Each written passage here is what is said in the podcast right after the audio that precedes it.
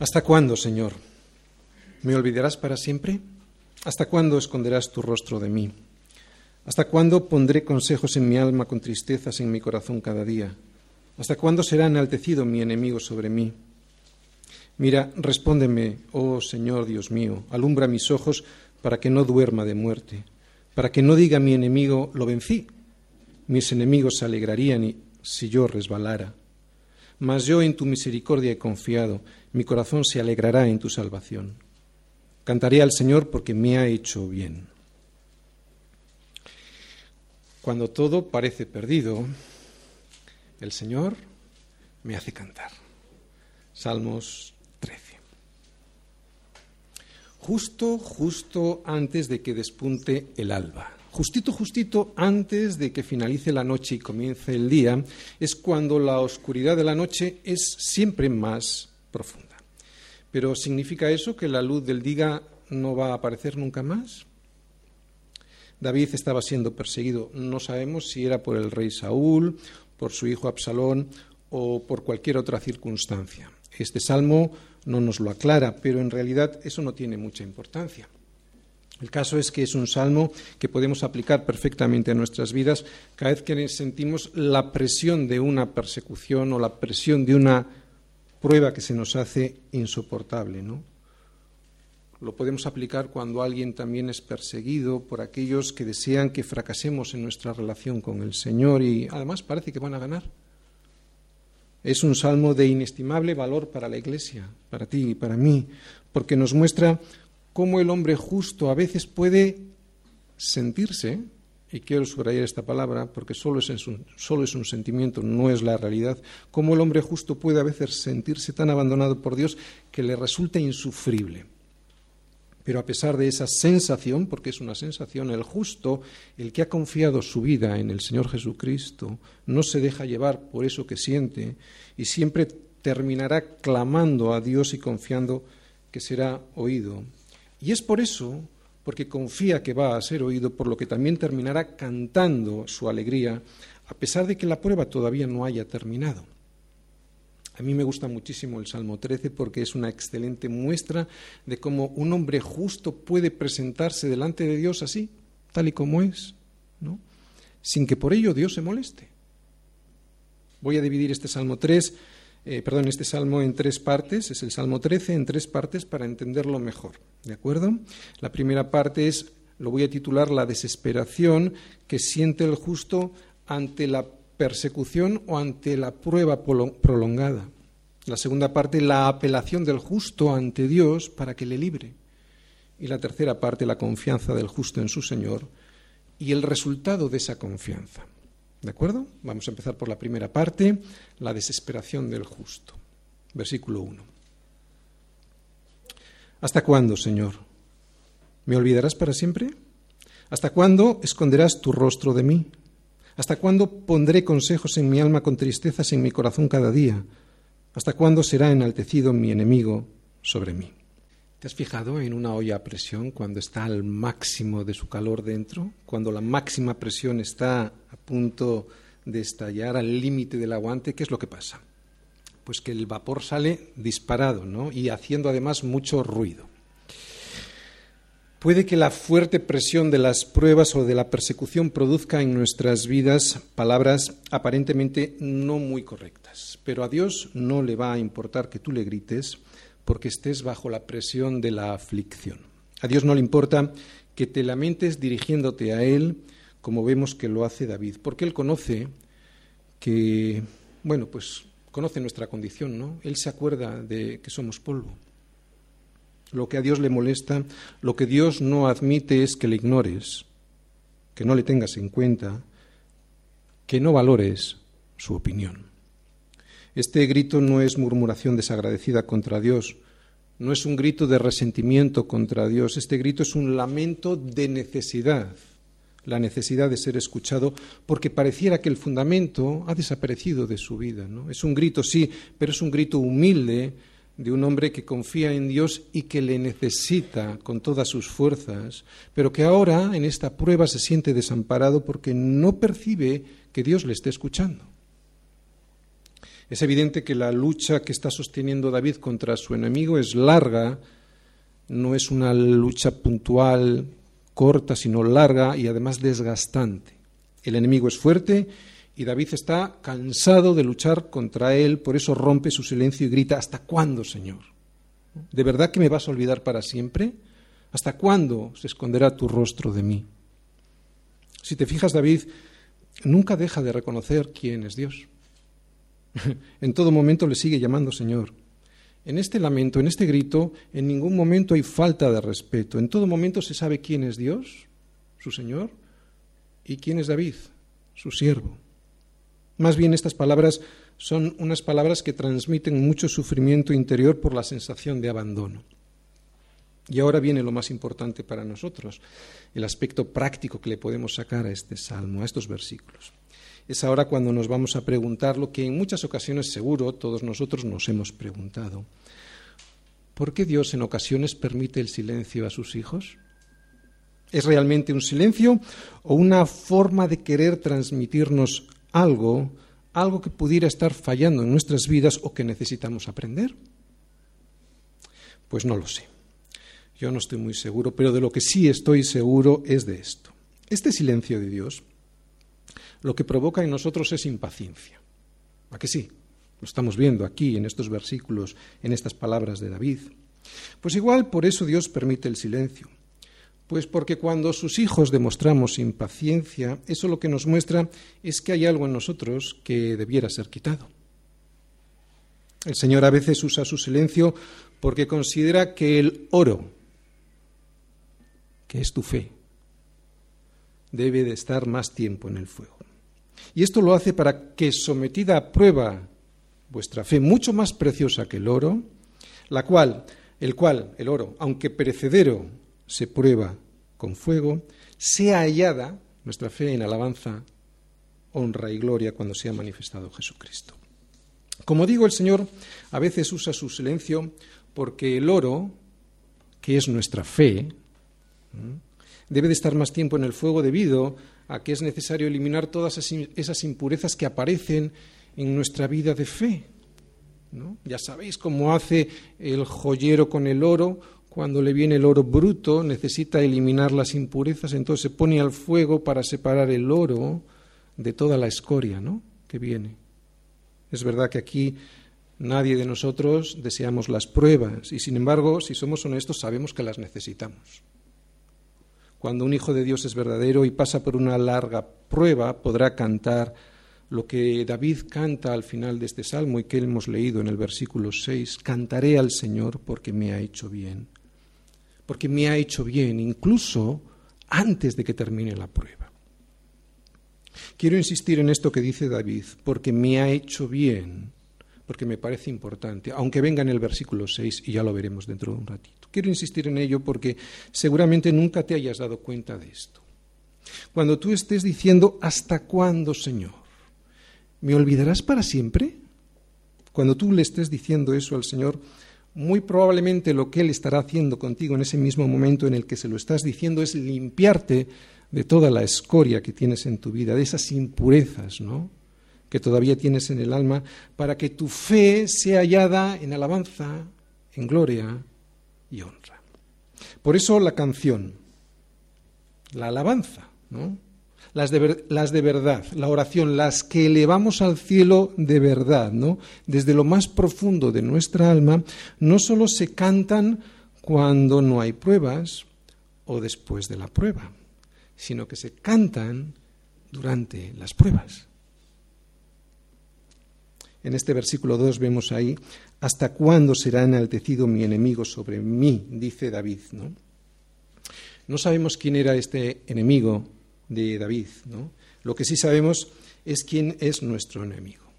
Y resulta que nuestro enemigo siempre es el mismo en todos nosotros. ¿no? Nuestro enemigo no son las personas, nuestro enemigo siempre es Satanás. Lo que pasa es que él en algunas ocasiones actúa indirectamente a través de otras personas, haciéndonos pensar que nos tienen dominados, ¿no?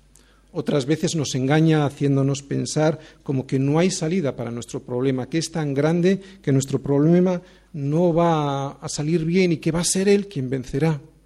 Y en otras ocasiones podemos incluso sentir que no tenemos más fuerzas para seguir adelante, ¿no? Y que el enemigo parece que es más fuerte hasta que Dios.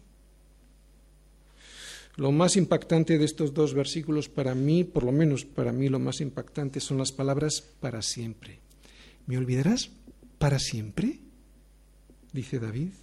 No es, que sienta David una simple retirada de Dios en su vida, una simple retirada momentánea de su, de su vida, ¿no? Sino que se asusta del abandono total de aquel que siempre le ha estado sosteniendo.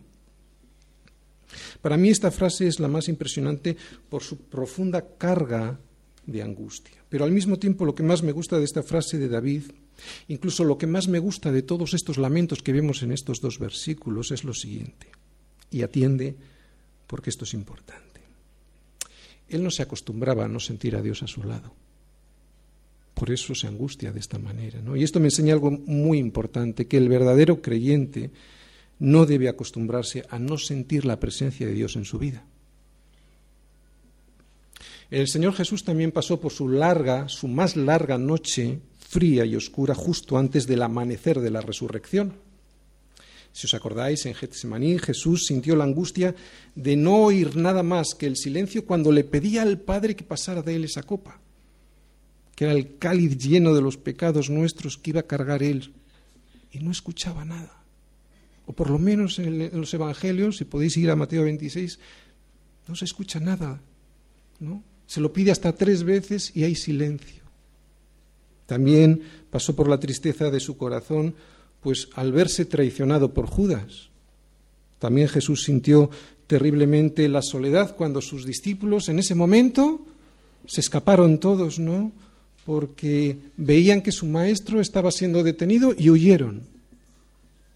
Pero sobre todo en la misma cruz, Jesús pasó por la angustia de sentirse absolutamente abandonado. Dios mío, Dios mío, ¿por qué me has desamparado? decía. Así que en estos versículos vemos a David, pero también en estos versículos vemos a Jesús.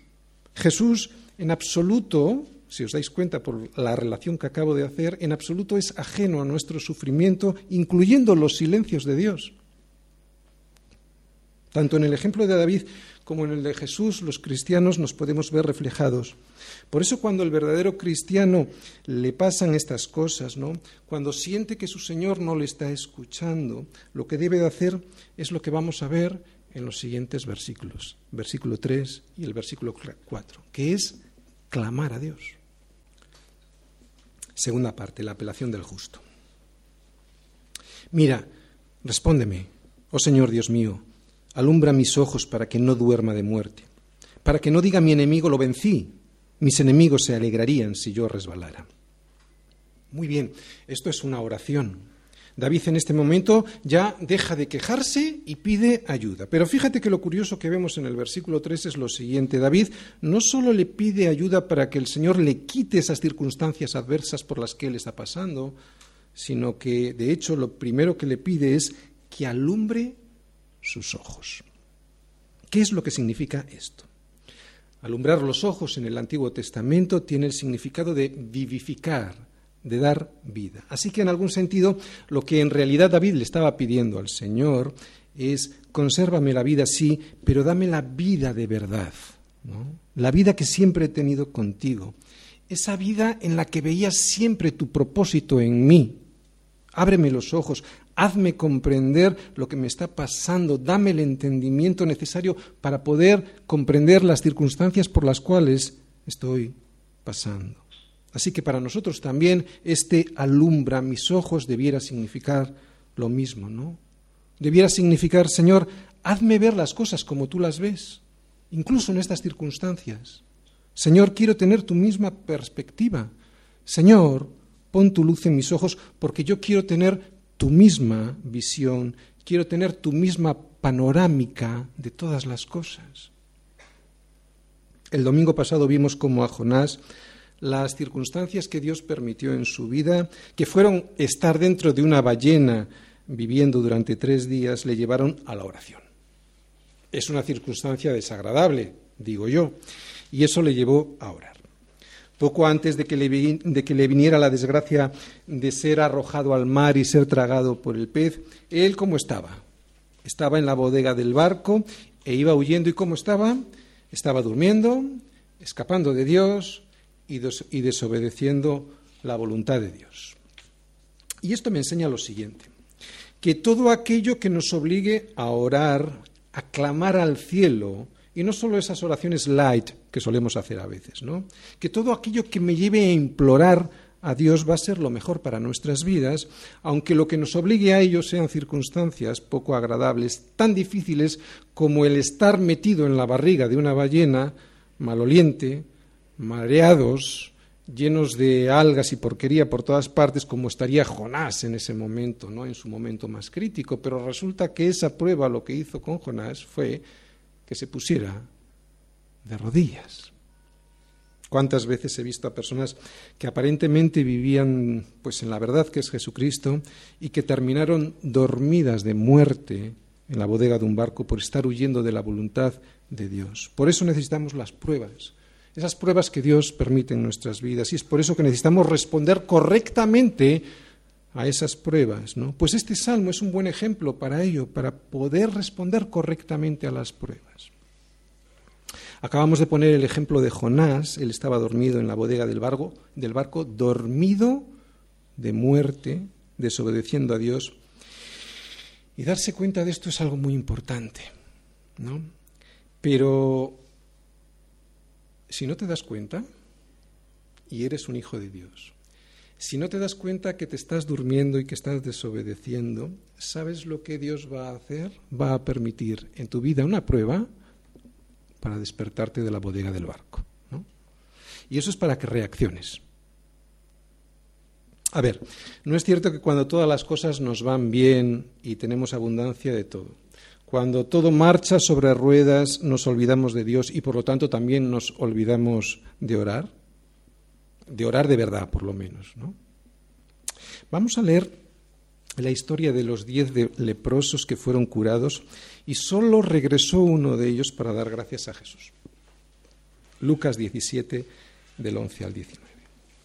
Yendo Jesús a Jerusalén, pasaba entre Samaria y Galilea, y al entrar en una aldea le salieron al encuentro diez hombres leprosos, los cuales se pararon de lejos. Claro, se tenían que parar de lejos porque no se podían acercar, ¿de acuerdo? Eh, según la ley, eh, Levítico así era. Y alzaron la voz diciendo, Jesús, Maestro, ten misericordia de nosotros. Cuando él los vio, les dijo, Id, mostraos a los sacerdotes. ¿De acuerdo? Esto era un requisito de la ley. En Levítico había que ir a mostrarse a los sacerdotes para que ellos declararan la sanidad. O sea, ya estaban sanos, ¿no? Id, mostraos a los sacerdotes. Y aconteció que mientras iban, fueron limpiados. Entonces uno de ellos, viendo que había sido sanado, volvió glorificando a Dios a gran voz. Y se postró rostro en tierra a sus pies, dándole gracias, y este era samaritano. se supone que los otros nueve eran judíos, ¿de acuerdo? Religiosos probablemente. Respondiendo Jesús dijo, ¿no son diez los que fueron limpiados y los nueve dónde están? ¿No hubo quien volviese y diese gloria a Dios sino este extranjero? Y le dijo, levántate, vete, tu fe te ha salvado. ¿Cuál es el peligro que alguien corre cuando desprecia postrarse a los pies de Jesús? Pues que puede que llegue el día que le busque y ya no le halle. Buscad al Señor mientras pueda ser hallado, llamadle en tanto que está cercano. Y las pruebas, mis hermanos, son los momentos ideales para hallar a Dios. Son unos momentos muy especiales en donde Dios puede ser hallado. ¿Y sabes por qué? Pues porque el hombre saciado desprecia el panal de miel, pero al hambriento todo lo amargo es dulce. Por eso el tiempo del Señor es perfecto. Él sabe revelarse en el tiempo propicio. Y normalmente para nuestra desgracia, porque somos así, ese tiempo propicio es cuando la persona tiene hambre y sed. Ese es el momento idóneo. Cuando a una persona le vienen las dificultades a su vida, cuando a alguien le viene la crisis, es cuando el Señor está más cercano para revelarse y mostrar su luz. ¿Sabes por qué? Lo he dicho antes. Porque el hombre saciado desprecia el panal de miel. Pero hay un peligro, que puede llegar un día que después de tanto escuchar la voz de Dios y su reprensión, pues tu, tu conciencia se cauterice de tal manera que aunque le busques, Él ya no te responderá. Vamos a leer Proverbios, Proverbios 1 del 24 al 33. Volveos a mi reprensión, he aquí yo derramaré mi espíritu sobre vosotros y os haré saber mis palabras, claro, si tú te vuelves. Por cuanto llamé y no quisisteis oír, extendí mi mano y no hubo quien atendiese, sino que desechasteis todo consejo mío y mi reprensión no quisisteis. Yo también me reiré en vuestra calamidad y me burlaré cuando os viniere lo que teméis. Cuando viniere como una destrucción lo que teméis y vuestra calamidad llegare como un torbellino, cuando sobre vosotros viniere tribulación y angustia, entonces me llamarán y no responderé. Me buscarán de mañana y no me hallarán por cuanto aborrecieron la sabiduría y no escogieron el temor del Señor, ni quisieron mi consejo y menospreciaron toda reprensión mía, comerán del fruto de su camino y serán hastiados de sus propios consejos, porque el desvío de los ignorantes los matará y la prosperidad de los necios los echará a perder. Mas el que me oyere habitará confiadamente y vivirá tranquilo sin temor del mal. De ahí la importancia de estos tres versículos que estamos viendo en el Salmo 13. Mira, respóndeme, oh Señor Dios mío, alumbra mis ojos para que no duerma de muerte. Porque estos versículos, el versículo 3 y el versículo 4, son todo lo contrario a despreciar la voz de Dios en nuestras vidas. Son una oración, son un clamor a Dios, es todo lo contrario a despreciar el consejo de Dios. Y ¿Para qué le pide David al Señor que le alumbre los ojos? ¿Para qué le debiéramos pedir nosotros que avive nuestros ojos, los ojos de nuestra fe? Pues para que yo no duerma de muerte. Cuando tú no tienes esa relación personal que incluye la oración, cuando tú no quieres tener los ojos abiertos a Dios y prefieres, pues como estaba Jonás, ¿no? Estar dormido en la bodega de un barco, cuando tú no le pides como le pedía David, alumbra mis ojos para que no duerma de muerte, lo que va a ocurrir en tu vida es que no vas a tener el entendimiento de Dios y ese es el entendimiento que produce vida. Y el resultado de no tener la luz de Dios en tus ojos será este, la confusión, la falta de entendimiento y el no conocer de dónde te vienen los ataques del enemigo. El no tener la luz de Dios en tus ojos lo que va a hacer es que tu vida se tropiece con todo y en todo. La gente se cree que el cristianismo es vivir condenados a una vida aburrida, ¿no? limitados con un montón de normas que nos condenan a las personas, pero no es así. Jesús nos dice que no envió Dios al mundo para condenar al mundo, sino para que el mundo sea salvo por él. El que en él cree no es condenado, pero el que no cree ya ha sido condenado. ¿Por qué ha sido condenado?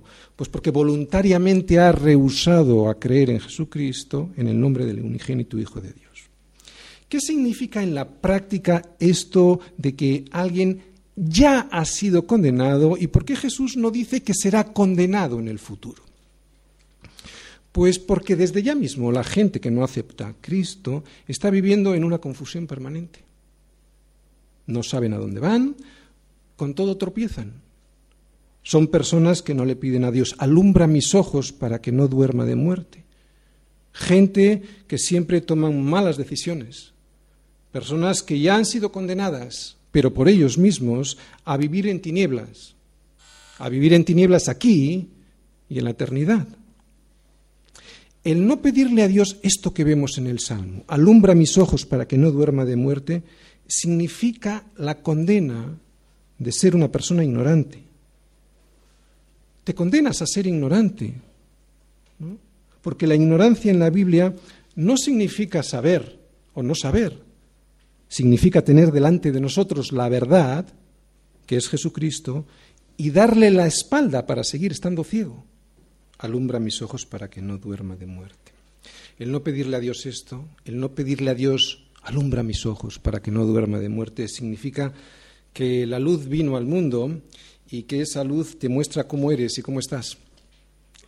Pero tú amas más las tinieblas que la luz, porque esa luz sabes lo que te pasa. te muestra que tus obras son malas y no quieres verlo. Por eso no aceptas la luz, que es Jesucristo, ¿no? Obras que ahora sí que ves como son de verdad, gracias a esa luz que es Jesucristo. El no pedirle a Dios alumbra mis ojos para que no duerma de muerte significa que las personas no saben a dónde van y por eso tropiezan con todo, ¿no? Significa que siempre están tomando malas decisiones, hiriendo a su familia y a todos los que les rodean, ¿no? Significa que están condenados a vivir siempre en tinieblas. El no pedirle a Dios lo que vemos aquí, alumbra mis ojos para que no duerma de muerte, hace que las personas aparentemente lo tengan todo y en realidad no tengan nada. Y todo por un bocado cuyo sabor permanece en la boca tan solo por unos segundos, pero después el veneno, ese veneno de las malas decisiones, durará toda la vida teniendo que pagar un precio altísimo. Dios no condena a nadie, Él tan solo quiere salvarte, Él tan solo quiere que le pidas alumbra mis ojos para que no duerma de muerte. Y esto que estáis leyendo ahí, ni lo pide ni lo pregunta un incrédulo. Por eso Jesús jamás responde a preguntas a la incredulidad de un incrédulo. Jamás va a responder a alguien que no tiene el corazón dispuesto a escucharle, ¿no? Jamás le va a decir a alguien que no quiera decirle, Señor, alumbra mis ojos con tu luz. Jamás va a responder Jesús a alguien que no tiene un corazón dispuesto a escucharle. Jamás. Él es Dios. Él no es un pelele. En el versículo 4 he subrayado dos palabras, enemigo. El enemigo es uno, Satanás. Y otra palabra, enemigos. Los enemigos son los que quieren hacer las obras de Satanás en contra de Dios. ¿no? Así que el enemigo, Satanás, lo que pretende es vencerte. Y los enemigos, aquellos que le sirven en este mundo, a Satanás, se alegrarán cuando te vean caer. ¿Sabes por qué? Porque necesitan ver que tienen la razón ellos y que tú estás equivocado. Por eso David le dice a Dios, no diga mi enemigo lo vencí, para que tampoco se alegren mis enemigos. Después de clamar, después de orar, David confiesa su confianza en el Señor. Y esa confianza produce un resultado incluso antes de que las circunstancias adversas desaparezcan de la vida de David. Vamos a leer. Parte tercera, la confianza del justo y su resultado. Versículo 5. Mas yo en tu misericordia he confiado. Mi corazón se alegrará en tu salvación. Cantaré al Señor porque me ha hecho bien. Muy bien, ¿Qué vemos aquí? Vemos que David no confía en sus propias justicias ni en sí mismo para que Dios le libre del peligro. David no le presenta a Dios una lista de obras que él ha hecho. David no le recuerda a Dios que él ha vencido al gigante Goliat o que le está sirviendo como rey a Israel. David no confía en sí mismo, sino que confía en el Señor y en sus misericordias. Estos versículos me recuerdan algo muy importante y que recordamos constantemente en nuestra iglesia y lo vemos por toda la escritura. No podemos dirigirnos a Dios sobre la base de quiénes somos o sobre la base de aquellas cosas que hacemos. La base de nuestra confianza en Dios jamás estará sustentada sobre nosotros mismos, sino siempre estará sustentada sobre sus misericordias. Nuestra confianza tendrá siempre la base en sus misericordias. Esto lo sabemos nosotros. Yo sé que esta iglesia lo sabe. Pero hay otro error que podríamos llegar a cometer todos nosotros, y este sí que es más habitual. Es el siguiente. Es pedirle a Dios que nos libre de alguna situación. David estaba pasándolo mal, ¿no? En nuestro caso pueden ser otro tipo de situaciones, imaginémonos, una bancarrota económica, una crisis personal, una enfermedad, etcétera, no en base ya de lo que hemos hecho en el pasado por Dios, sino en base de lo que ahora sí ya, sí, vamos a hacer por él, ¿no? Mañana mismo, además. Así que, Señor, si tú me llegas a bendecir con esto que te estoy pidiendo, yo te voy a servir, ¿no? Os voy a poner un ejemplo personal que en alguna ocasión ya he puesto. Cuando después de una larga enfermedad yo le decía al Señor, cúrame, que yo te voy a servir. El Señor sabía que le estaba mintiendo. Yo no, yo pensaba que era honesto pero sabía que él sabía que no iba a ser así, ¿no? Solo después de enterarme y de darme cuenta realmente de que tenía que confiar en sus misericordias, me pasara lo que me pasara y me diera o no la salud, entendí que yo debía de servirle tal y como estaba, hecho un trapo, tal y como estaba. Y cuando lo entendí fue cuando le dije yo, Señor, pues tal y como estoy. No sé cómo, pero te voy a servir. Después de eso y solo después de eso vino la bendición, ¿no? Mas yo en tu misericordia he confiado, no en lo que hice, no en lo que voy a hacer. Confío en tu misericordia. Me des o no me des que estas circunstancias horribles que me están pasando cambien. Yo, como dice David, en tus misericordias he confiado. Y esto significa que hay que saber esperar. Hay que saber esperar porque saber esperar tiene un propósito. Dios tiene su tiempo, ¿no? Cuando llega la hora de Dios, Él actúa y lo hace cambiando o, o cambiando las circunstancias adversas que te rodean o simplemente regalándote más gracia, más misericordia para que puedas superarlas. Y así, cuando las superes y como por un milagro, todas esas circunstancias desagradables y adversas se conviertan en bendiciones.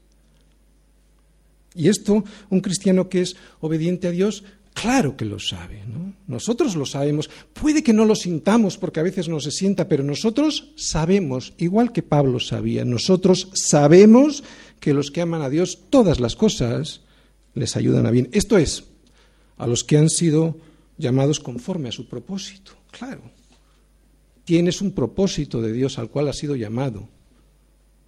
Pero tenemos que saber cuál es ese propósito. No podemos vivir sin conocer ese propósito porque entonces estamos muertos. Sea cual sea la respuesta de Dios, un cristiano tiene que tener una relación personal con el Señor en base a sus misericordias, ¿no? Porque Él sabe o debe de saber que Dios responde. Él sabe que, el Cristo, que Cristo salva, sabe que nuestro Padre nunca nos va a dejar ni se va a alejar. Sabe que en todo caso siempre somos nosotros los que nos escapamos y nos alejamos. Pese a nuestra angustia, pese a nuestros errores y pese a nuestro lamento, Dios siempre tiene respuesta y nos salva.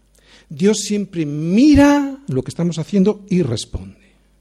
Si nosotros le pedimos que alumbre nuestros ojos, yo te aseguro que Él transformará tus tinieblas en luz y esperanza. Por eso, y antes de ver ningún resultado, ¿no? yo cantaré al Señor porque me ha hecho bien. Y esto es muy importante entenderlo bien, ¿no? Este versículo es el resultado de la confianza del justo, que cantará al Señor porque me ha hecho bien, y esto aún antes de haberle llegado el bien que deseaba. O sea, que se le fueran quitadas las circunstancias de persecución.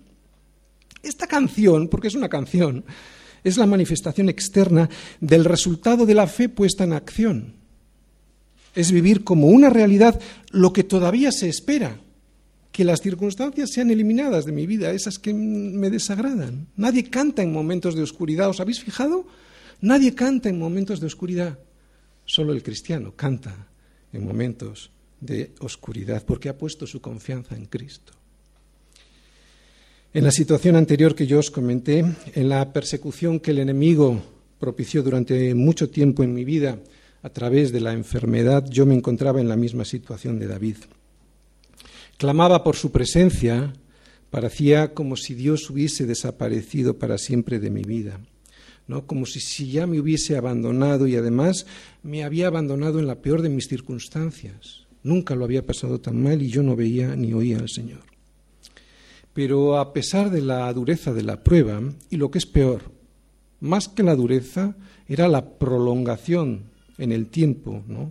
La duración de esa prueba, eso era lo peor. Yo empecé a cantar al Señor de mi salvación. Incluso antes de ver sus misericordias que después llegaron. Cantaba lo bueno que Dios había sido conmigo y cómo me había salvado de mi verdadera condición egoísta. Pero para eso, sabéis, tuve que salir de los versículos 1 y 2, que implican solo quejarse y solo lamentarse, y poner en práctica los versículos 3, 4 y 5, que significan oración y confianza, para terminar cantando el versículo 6, que lo que significa es que Él cambió mi lamento en baile. Pero mejor que mi testimonio es recordar el testimonio de Pablo y de Silas en Hechos 16. ¿Os acordáis? A pesar de los golpes recibidos, estando en la cárcel y teniendo ellos sus pies puestos en el cepo, se dedicaron a orar y a cantar himnos al Señor. ¿Os acordáis cuando predicamos Hechos 16? ¿Eh? Hace más de un año, allá por el mes de mayo del año pasado.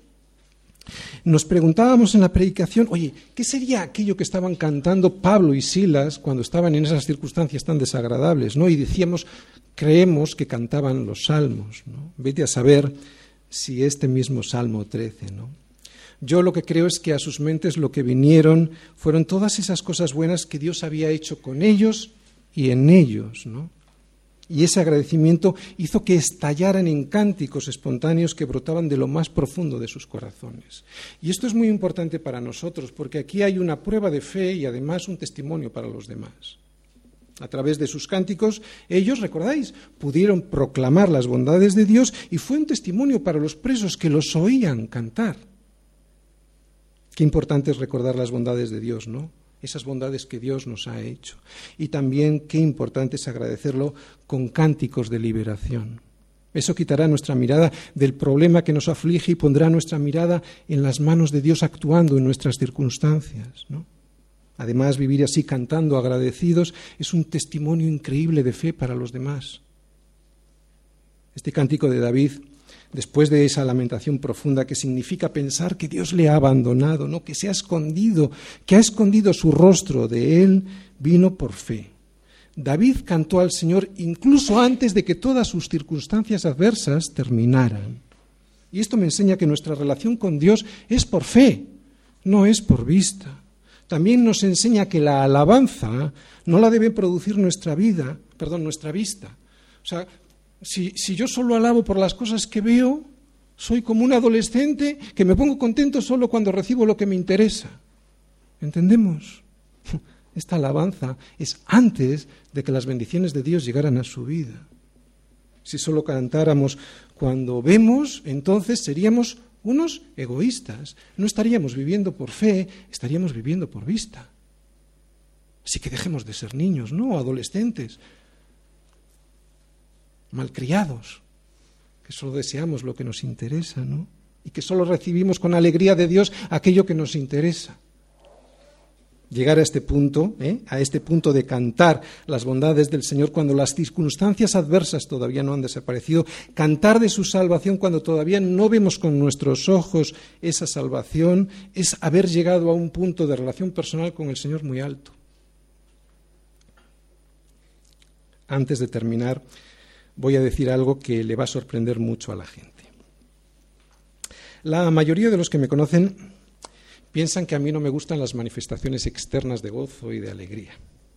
Es verdad que me gusta el orden y el recogimiento interior ante la predicación de la palabra, ¿no? Pues para que Jesús pueda penetrar en mi mente, luego descienda a mi corazón y luego cuando salga por la puerta de la iglesia pueda poner en práctica eso a través de mi voluntad, que ya no es mi voluntad porque es Cristo viviendo en mí, ¿no? Pero me encanta cuando escucho a Maxi decir, yo diría que cantar, aleluya, amén, ¿no? Al escuchar, por ejemplo, algún versículo o alguna verdad bíblica que desde este púlpito ella pues reconoce como palabra de Dios, ¿no? Es cierto que digo que no que no me gusta que esto se convierta en una costumbre sin sentido, ¿no? O sea, que la gente lo diga sin entendimiento. Pero lo que sí me gusta es que un verdadero hijo de Dios, que ha pasado por una situación de profundo lamento, rompa su silencio y cante gloria a Dios. Claro que me gusta, ¿no? Yo creo que si Maxi no lo dice, que si Maxi no lo canta, revienta. si sale del alma, lo mejor que un cristiano puede, puede y debe de hacer si sale del alma, ¿de acuerdo? Si no es algo religioso, si no es una, una, postura religiosa, lo mejor que un cristiano puede y debe hacer es decir, cantaré al Señor porque me ha hecho bien. Que alguien tenga esta libertad dentro del orden que Dios mismo pide dentro de su iglesia es mejor que reprimir lo que un corazón agradecido al Señor anhela gritar porque está rebosante ese corazón de sus misericordias. Resumen. Muchas veces empezamos así, ¿no? Con una situación muy difícil, como David, igual, quejándonos, diciéndole al Señor, gritándole al Señor, desesperados de impaciencia, pero debemos dar tiempo al tiempo de Dios. Cuando un hijo de Dios entiende esto, ¿no? que Dios tiene su tiempo y que su tiempo es el mejor, termina con un cántico de fe al Señor al que le reconoce que siempre le ha hecho el bien. Toda prueba del cristiano siempre empieza en oscuridad, siempre empieza en oscuridad y termina con el brillo del sol, empieza con un clamor al cielo y termina con una canción de alabanza. Y Dios muchas veces mantiene esa aflicción en nuestras vidas porque nuestro carácter necesita ser afirmado en los caminos del Señor.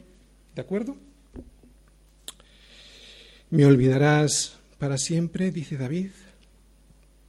¿Me olvidarás? ¿Para siempre?